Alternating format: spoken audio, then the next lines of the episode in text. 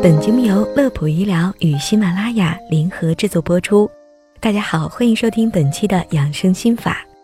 俗话说：“四十岁前人找病，四十岁后病找人。”这话说的一点不假。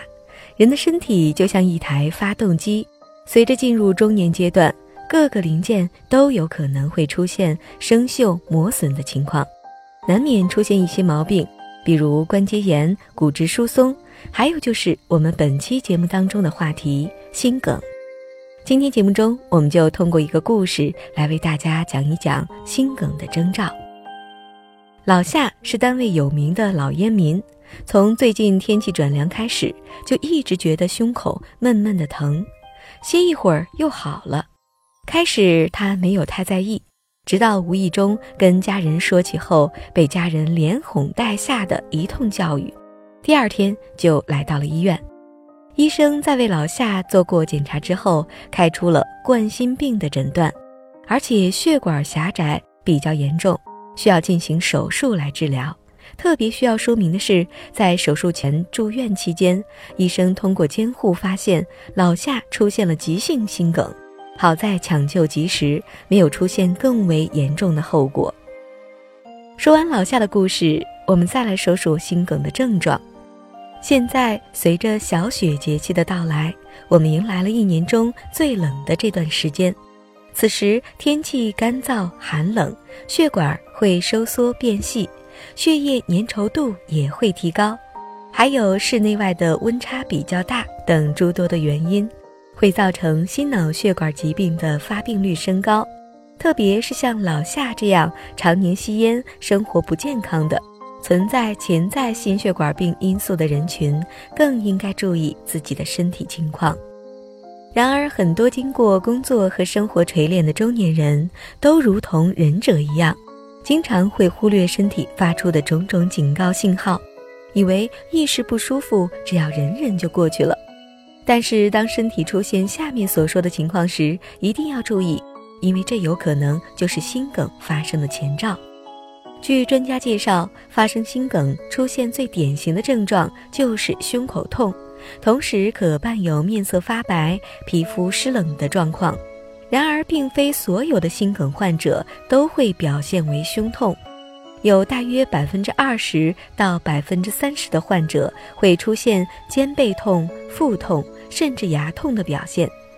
所以，当大家最近发现身体有这些异样的时候，千万不要忽略心梗的可能性，特别要提醒的是心绞痛，大多数人可能三五分钟就缓解了，一般不会超过十五分钟。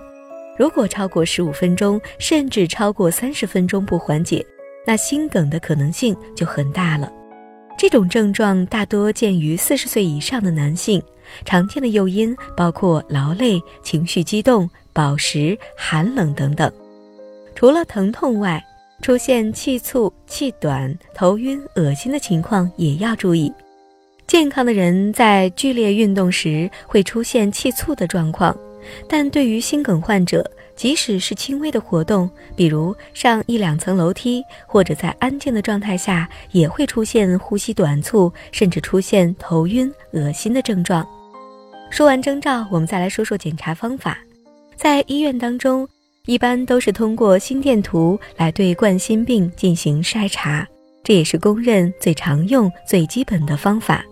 心电图可以检查几分钟内心脏的状态，但是很多患者心脏的异常是间歇性的，往往在做心电图时异常并不一定会出现。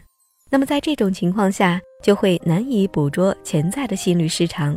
所以，如果怀疑自己的身体有问题，但是心电图没有查出异常的朋友，可以尝试另外一种动态心电监测的方式。这种方式俗称背盒子，可以理解为随身带着一个小型的心电检测仪，一般可以记录二十四小时的心电数据。这样完整的数据可以捕捉到一闪而过的心脏异常。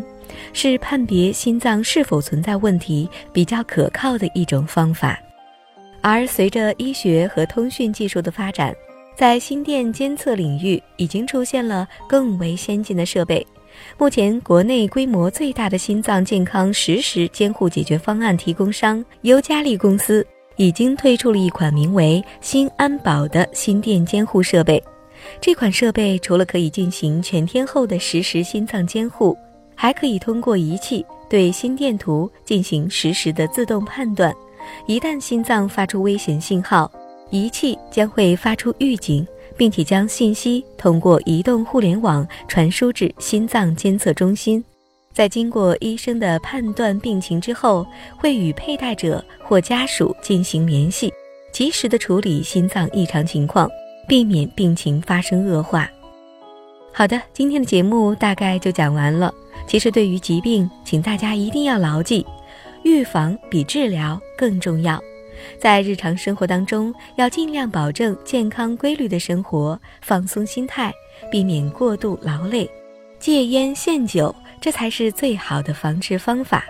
另外，也要注意定期检查。好的，本期的养生心法就到这里。乐普医疗健康调频，祝您生活安心，工作顺心。我们下期节目再会。